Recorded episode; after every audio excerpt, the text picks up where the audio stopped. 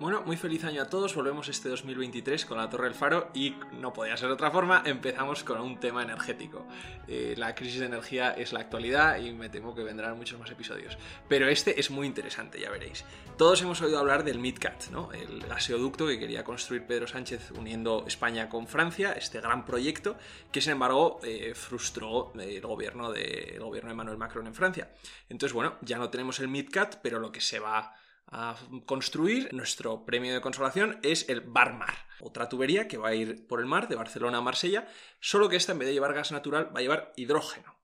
El hidrógeno parece que se postula como nuestra nueva quinta esencia, ¿no? En esta ecuación energética, Nico, la, energía que nos va a salvar del cambio climático, que no nos va a hacer dependiente de los eh, combustibles fósiles.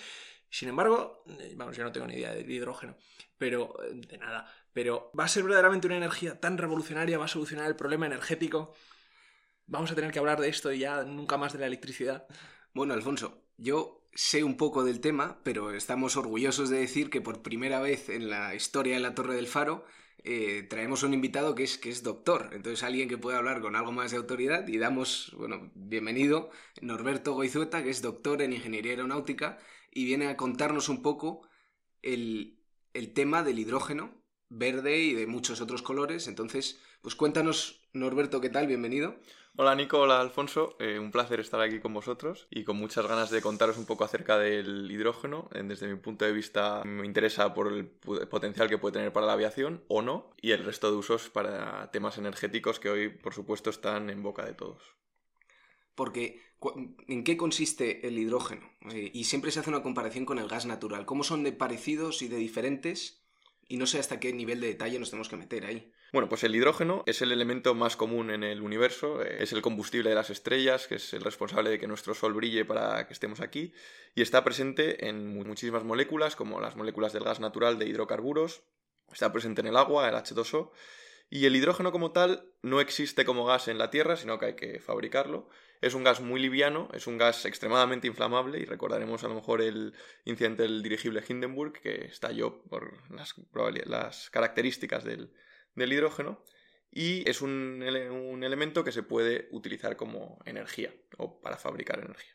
Y en resumen, Nico, pues, ¿qué diferente es el hidrógeno del gas natural? Pues que el gas natural se extrae como gas de yacimientos en la Tierra mientras que el hidrógeno como gas hay que fabricarlo.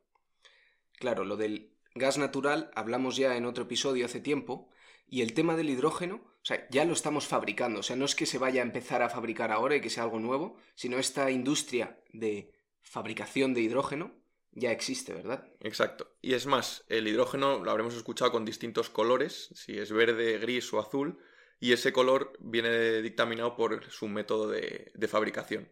El que más se utiliza hoy en día, que es el hidrógeno gris, es a partir de combustibles fósiles y se utiliza pues, para industria pesada para generar fertilizantes como el amonia o el metanol.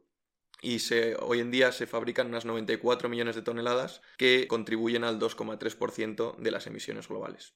Entonces, bueno, todo este hidrógeno que está tan presente en nuestras vidas, como dices, los fertilizantes y tal, ese es el gris. Y el que se quiere implementar ahora para solucionar el problema energético, solucionar el problema climático, es el verde. El verde. Que es, perdón, es exactamente igual al gris, lo que pasa es que se hace de distinta manera. Exacto, el, producto final es hidrógeno, H2, y el color es el proceso. También tenemos el hidrógeno azul, que es a partir de gas natural, pero del que se captura el carbono restante. O sea, el color es una etiqueta que le ponemos nosotros. Totalmente. Entonces, el verde es este hidrógeno que tanto se dice ahora, se genera mediante electrólisis de agua, que es el agua que conocemos es H2O, separar el H2O en H2 y O2 pasando una corriente eléctrica. Nosotros con ese hidrógeno, ¿qué queremos hacer luego? Es energía que normalmente se eh, hace con el gas natural, por ejemplo, que es quemarla mediante la añadir oxígeno. Y en el caso del hidrógeno, esto sería oxígeno más eh, hidrógeno que harían agua. Entonces, es por eso que es una energía sin CO2 y sin otros contaminantes. Perdón, pero aquí hay algo que no me queda del todo claro. Estamos utilizando energía renovable para quemar, perdón, para separar el agua y obtener hidrógeno, y este hidrógeno luego se quema para obtener energía. No estamos volviendo al sitio del que habíamos partido. Totalmente, y no solo volvemos al sitio del que habíamos partido, sino que como vivimos en un mundo no perfecto, tenemos muchísimas pérdidas en el camino. Claro, entonces, si yo parto con 10 de energía, hago toda esta transformación, acabo llegando a 8 de energía. Exacto. Entonces, es una energía que siempre nos va a costar más producirla que lo que podemos generar de ella. ¿Qué pasa? Que una vez tenemos el hidrógeno como gas, tenemos la posibilidad de almacenarlo. Que a lo mejor es más interesante almacenar ese hidrógeno a costa de una pequeña pérdida energética en su generación. Claro, porque esto, siento interrumpirte tanto, pero es para ir aclarando un poco las ideas. Esto va a la raíz del problema que hemos comentado en otros audios, que es la energía generada siempre tiene que ser igual a la consumida en un Claro, momento nunca la puedes almacenar. Eso es, y esto, el hidrógeno, más que una nueva fuente de energía, que como fuente de energía vemos que se pierde por el camino o algo, es una manera de almacenar el exceso en unos momentos para utilizarlo en momentos de defecto. Totalmente. Es un parche, por así decir, al sistema, porque hoy en día, cuando hay gaps de demanda entre lo que se consume y lo que se produce, pues normalmente se puede tirar de energía hidroeléctrica, que al final es abrir una compuerta y, y se, Y que pase el agua. y que pase el agua. Eh, entonces esto sí es interesante en este aspecto de tener un almacén de energía en forma de gas hidrógeno. ¿Qué pasa? Que es una manera compleja de almacenar energía, porque el hidrógeno, pues como hemos dicho, es un gas extremadamente inflamable, que almacenarlo no es fácil, y luego, como comentaré ahora en un momento, tiene unas propiedades físicas que hacen que el almacenaje sea complicado porque ocupa muchísimo espacio.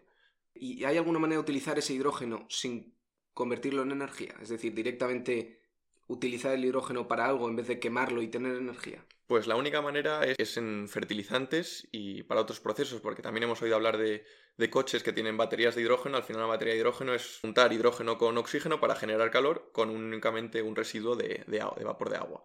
Entonces, bueno, parece que mm, no es una solución tan eh, milagrosa como, como se viene planteando, porque es que mm, tú ahora pones las noticias o mm, te pones a leer un periódico sobre la política energética que están desarrollando distintas administraciones, desde las comunidades autónomas en España a la Comisión Europea, y parece que el hidrógeno verde se ha descubierto como una especie de mina de diamantes que todo el mundo está queriendo explotar. Y de hecho, esta Comisión Europea, que tiene como bandera la política verde, está dando muchísimos recursos al desarrollo de, de hidrógeno. Totalmente, y habréis visto a principios de diciembre que salió una inauguración del Valle del Hidrógeno Andaluz, que estuvieron Pedro Sánchez, eh, Juan Manuel Moreno Bonilla, presentando un proyecto para instalar en Cádiz una planta de generación de hidrógeno verde para 2030, en la que se pretenden fabricar 2.000 eh, megavatios de hidrógeno verde, para lo cual se van a instalar 3.000 megavatios de energía eólica y solar y que tendrá un coste aproximado de 7.000 millones de euros. O sea, tú necesitas lo renovable para crear la electricidad con la que vas a romper eh, la molécula de agua y separar hidrógeno de oxígeno. O sea, necesitas energía para crear la nueva energía y esto es una planta de fabricación, no de almacenaje. de fabricación, almacenaje, pero el objetivo principal, como dijo el presidente del gobierno Pedro Sánchez, es que España se convierta en un país exportador de hidrógeno. Y en este caso quieren eh, crear el corredor europeo del hidrógeno verde entre el campo de Gibraltar y el puerto holandés de Rotterdam. Y esto que hemos empezado hablando de esta nueva tubería, el Bar Mar, que va a ir de Barcelona a Marsella, es parte de este corredor. Parte de este corredor porque se quiere que en la península ibérica haya distintos gasoductos, en este caso de, de hidrógeno verde, para poder llevar hidrógeno que se puede fabricar aquí a distintas partes de Europa. ¿Y se puede utilizar las tuberías de gas que hay actualmente para este transporte de hidrógeno o hay algún problema? Las tuberías en sí, sí. eh, el mayor problema está en, las, en los puntos finales y puntos de gasificación o de liquificación, si se quiere decir de esa manera. Entonces, tal cual, a lo mejor esto es muy burdo decirlo de esta manera, pero enchufo hidrógeno y funciona. O se, se ha probado o no se ha probado o hay dudas. Por la tubería puede pasar hidrógeno, la cosa es que luego qué haces con ese hidrógeno. Porque hoy en día el hidrógeno se fabrica en muchísimas plantas que nunca abandona esa planta el hidrógeno. Siempre se genera y se utiliza para hacer fertilizantes o para... mi- Para lo eh, que lo llevamos para lo usando que llevamos siempre. usando siempre. se Entonces, utiliza en refinería también Exacto. para distintas unidades en, la, en el proceso de refinación del petróleo. Pero entonces, hoy por hoy, no se utiliza en nada de lo que podríamos decir que es verde o climático o... Para generación de energía no se utiliza. Y lo que pasa es que la generación de hidrógeno verde mediante energía renovable puede descarbonizar todo este hidrógeno que se necesita para muchos procesos a base de hacerlo sin emisiones. Pero ya de ahí a exportar hidrógeno es una cosa que hoy en día no se hace. Pero porque no hay un uso para porque ese no hay un uso para ese hidrógeno. Claro, entonces tú puedes exportar lo que quieras, pero si no, si no le vas a dar un uso final, al final lo tendrás que meter en un almacén y que se pudra allí. Exacto. Entonces no es como el gas natural que llega a nuestras casas, sino que el hidrógeno pues tendrá que ir a un almacén de hidrógeno, pero que no... Hasta que se nos ocurra una forma de usarlo. Exacto. Es Y curioso ahí- porque es que todo esto se plantea como vamos a hacer unas enormes inversiones multimillonarias en plantas y decir, bueno, pero ¿para qué va usted a hacer esto? No hemos hablado muchas veces de eh, Bastiat cuando dice el, una buena política solo es buena si tanto camino como objetivo concuerdan. Y en este caso es que no hay objetivo. Mm, Desde luego que no hay objetivo y encima además eh, tiene unos problemas físicos brutales.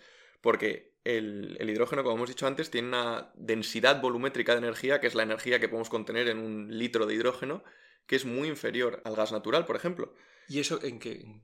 Dínoslo en cristiano. ¿cómo es? Pues, por ejemplo, hoy el gas que está en boca de todos, nosotros en España importamos muchísimo gas natural que viene mediante barcos de Estados Unidos, por ejemplo, y entonces eh, parte del objetivo este en el campo de Gibraltar es que podamos tener un puerto donde nosotros mandemos este hidrógeno a Rotterdam, como ha dicho el presidente.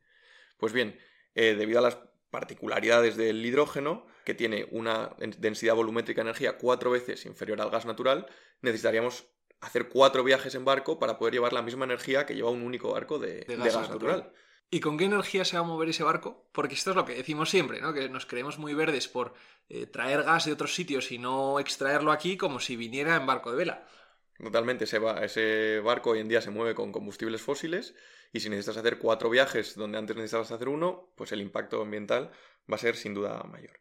Y no solo es que tengas que hacer cuatro viajes más, sino que el hidrógeno, para transportarlo de manera líquida, tiene que estar a menos 253 grados, que es bastante complicado de O sea, mantener vas a frío. necesitar energía para mantener ese frío en el que viaje el hidrógeno. Y el querer transportarlo en líquido es porque ocupa menos que como gas, ¿verdad? como Igual gas. que el gas. Exacto. O sea, Que es el una, gas natural, perdón. sí. es una situación de perder-perder. Porque si quieres hacer menos viajes y que ocupe menos, lo que necesitas es un chorro de energía para poder mantenerlo frío. Y sobre todo que ocupará mucho más espacio, necesitas más, Que más el gas tanque natural, Que el, sí. que el gas natural. Yo aquí estamos solo diciendo cosas negativas, pero un tema que, que sí que me parece positivo es la posibilidad de almacenar energía. O sea, ahí sí que le veo bastante potencial que si almacenas el hidrógeno, que lo generes con energía renovable de por la noche, si tienes un molino de viento funcionando por la noche, generas hidrógeno, lo almacenas porque ese molino no se hubiera utilizado esa energía durante la noche y luego utilizas eso en los picos durante el día. A mí eso no me parece... O sea, yo creo que por ese lado sí que pueden salir beneficios. Desde luego, pero es que además, si tú ese hidrógeno nunca lo sacas de la planta donde lo has fabricado y, lo y creas in situ esa energía, es mucho más eficiente trasladar esa energía mediante líneas de alta tensión ya en forma eléctrica. Ah, entonces ahí, ahí sí que te entiendo mejor. Entonces, siempre mi duda es por qué mover este hidrógeno que nunca se ha movido, cuando si lo quieres mover de manera eléctrica, es mucho más eficiente en una línea de alta tensión, como movemos energía nuclear o como movemos cualquier tipo de energía desde sus fuentes de generación. Claro, nosotros cuando, cuando, cuando exportas energía nuclear, como lo hace Francia, bueno, ahora están cerrando centrales nucleares, pero no mueves los barriles, ¿no? Exacto. O sea, mueves la electricidad que has generado con esa energía que es muy eficiente. Claro. Eso a lo mejor puede tener que ver con que nuestras conexiones eléctricas con Europa son muy pequeñas. Sí, pero el coste de una- un gasoducto siempre va a ser mayor a un coste de una línea eléctrica que va... Sí, desde luego. Que es un cable de, un cable de Cable. postes de los que vemos por la carretera, ¿no? Sí. Entonces, Alberto, ¿cuál puede ser el. No sé, no sé, la causa, el motivo por el cual se está haciendo tantísima inversión en algo que tiene tantos agujeros? Es que a mí me extraña que, sin, que nosotros lo estemos saque- sacando agujeros tan fácilmente, por así decirlo, y que se, se haga publicidad de esto como algo tan bueno. O sea, nos tenemos que estar dejando algo por el camino. ¿o O no? que somos muy anti-establishment, simplemente. Sí. Sí, siempre se dice que hay mucho interés en esto, pero también porque hay mucha inversión, hay mucho dinero, hay mucha capacidad de negocio, pero yo veo unos usos muy limitados. En mi campo, en el de la aeronáutica, siempre que es ahora gran foco de emisiones que se quieren reducir, el hidrógeno se ve como una manera de decir, si podemos hacer aviones de hidrógeno, reduciremos una gran huella de carbono. El problema es a lo que estamos yendo, el volumen que necesitamos para nuestros aviones. Por ejemplo, en el caso del Boeing 747, que lleva queroseno, el queroseno tiene una energía de 44 megajulios por kilo, mientras que el hidrógeno de 120 megajulios por kilo. Entonces, eso es la energía que almacenamos en un kilo. Que podemos decir, "Oh, el hidrógeno es mucho mejor. Pero volvemos a lo de siempre, al volumen. Si un Boeing 747 lleva 250.000 litros de queroseno, necesitaría un millón de litros de hidrógeno. Esto es un único avión, imaginémonos La flota de la aviones. flota de camiones que tienen que ir a aeropuertos a abastecer de hidrógeno para llevar nuestros aviones. Y volvemos a lo mismo. Más espacio en el avión para llevar la misma cantidad de energía, de combustible. Exacto. Entonces, por ejemplo... Más volumen, más espacio, pero el peso es... El, sí en el peso hay ganas, siempre que no cuentes el- los sistemas de criogenización del hidrógeno. Vale. Y luego volvemos siempre a el first mile, la cantidad de camiones que vas a necesitar para que lleven ese hidrógeno. Totalmente. Ese hidrógeno no, no va a volar hasta el depósito de los aviones, necesitarás una flota de camiones que no van a hidrógeno precisamente, Hmm. que van con combustible fósil. Y en el caso de, por ejemplo, de la aviación, esto te dirán, bueno, pero esto es aviación de largo alcance, a lo mejor en los aviones de más corto alcance, pues más factible. Bueno, pues si el concepto de Airbus del avión de hidrógeno llevaría un tanque que ocupa la mitad del fuselaje. Si tu mitad de fuselaje está ocupada por un tanque de hidrógeno, puedes llevar la mitad de pasajeros. Entonces vas, el coste de ese viaje para el pasajero tendrá que ser el doble si ese negocio ha de ser rentable. Bueno, es que al final nos vemos con la misma eh, cuestión de siempre, ¿no? Que es que las soluciones verdes incrementan el coste en todos los, en todos los eh, sentidos, ¿no? que por otro lado no tiene que ser siempre malo. O sea, hay veces que necesitas un equilibrio. Si tienes que pagar más por tener ciertas ventajas, no sé si medioambientales o de hacer menos daño en otros, en otros ámbitos, o sea, a mí eso no me parece Pero es que el coste tan lo estás teniendo claramente por algo otro lado. negativo. Claro, El o sea, coste el- lo estás teniendo por otro lado. Son esos barcos que van a necesitar más, más flota de barcos para llevar hidrógeno, o sea, mayor número de camiones que se necesitan para llevar hidrógeno. Entonces lo que estás ganando por un lado y que encima estás ganando a, a un coste muy alto, encima también lo estás perdiendo con un coste también altísimo en el lado medioambiental. Claro, porque todo depende de dónde pongamos el límite del sistema, por así decir. Es decir, cuando llega el gas natural este que tanto nos gusta, de dónde viene, cómo viene. Porque si metemos en la ecuación el trayecto en barco, pues obviamente el coste es mayor.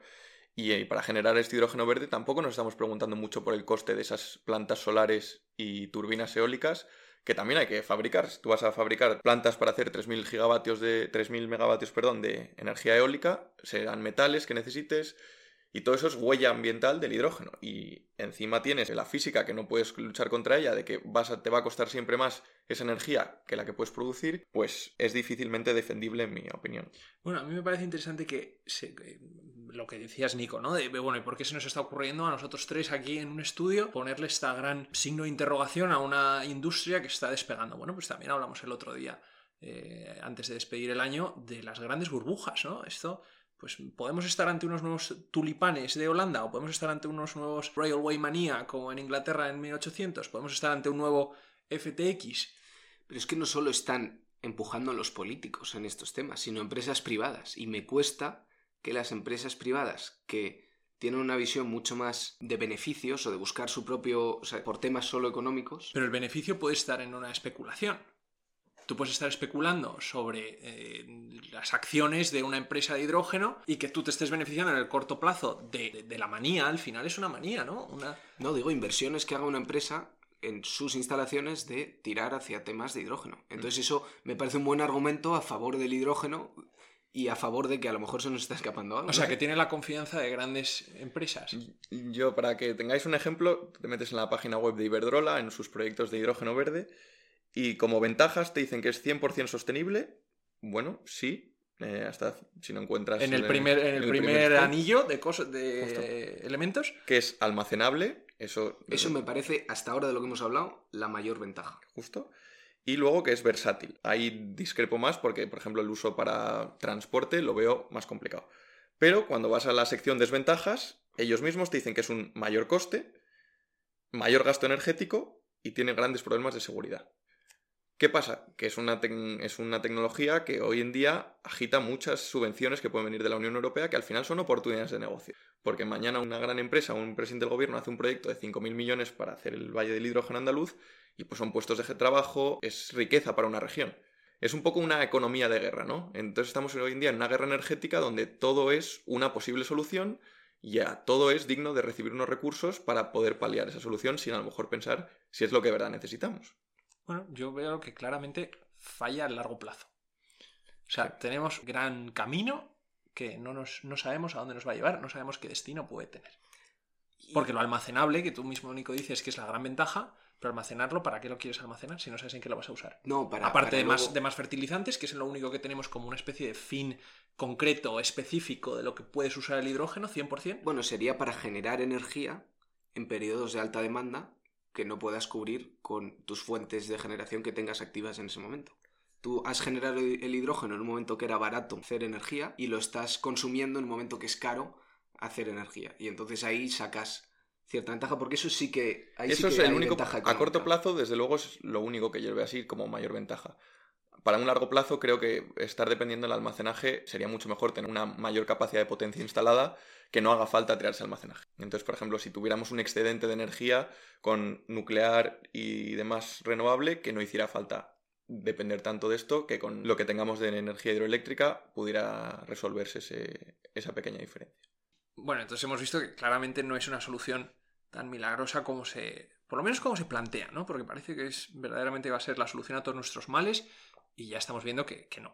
¿Hay algo que vaya a poder solucionar para siempre la dependencia de los fósiles? Pues esperamos que sí, que es eh, en el fondo lo que el ser humano lleva intentando hacer durante los últimos 70 años y parece que en diciembre hemos tenido unas noticias muy esperanzadoras de la fusión nuclear, que al final es cómo funciona nuestro Sol, que también tiene que ver con el hidrógeno, porque en la fusión nuclear son dos protones o dos átomos de hidrógeno que se juntan para formar uno de helio y en esa ya estamos en física de partículas, pero que en ese 1 más 1 no son 2, porque el helio pesa un poquito menos. Entonces esa diferencia de peso es energía y es una gran cantidad de energía eh, Gratis. gratis, por así decir. Entonces se dice, por ejemplo, que la energía contenida en una cucharada de agua es equivalente a un estadio de fútbol lleno de carbón. Bueno, ¿y ¿cuánto necesitamos eh, este último desarrollo que ha habido en diciembre en América? Que si fue alentador, pero ¿a qué plazo temporal? Pues este plazo temporal es largo plazo, yo diría más de 40, 50 años como poco. Un Es poco una- más que el hidrógeno, pero Sí. no mucho No más. mucho más. Es una tecnología muy compleja porque se hablan de temperaturas de 17 millones de grados a la que tiene que estar sometido el hidrógeno, que por supuesto no puede estar en contacto con nada, sino que hay unos metales superconductores y que para que un metal sea superconductor tiene que estar cerca del cero absoluto. Entonces es una tecnología extremadamente compleja, pero que haya ya unos pequeños superávits de energía en estos laboratorios de Estados Unidos, desde luego es alentador, pero siempre hacia el largo plazo. O sea, el, el gran descubrimiento ha sido que uno más uno es dos con algo, siendo ese con algo energía. Bueno, es, es entrar en... Sí, es la equivalencia entre masa y energía, que es lo que tú pierdes, es la famosa ecuación de Einstein de eh, la energía es igual a masa por la velocidad de la luz al cuadrado, que esa pequeña diferencia de masa al juntar dos átomos de hidrógeno es la energía que tú desprendes en forma de calor. Pues eso me ha quedado bastante claro. A mí no, pero bueno, Ah, no, no, no, pues hablar. habrá que meterse más en otro podcast. Tenemos que duda. hacer otro, otro episodio de esto. También te podemos juntar con, con Velarde y entonces ya eh, nos apartamos tú y yo y dejamos que hablen los expertos.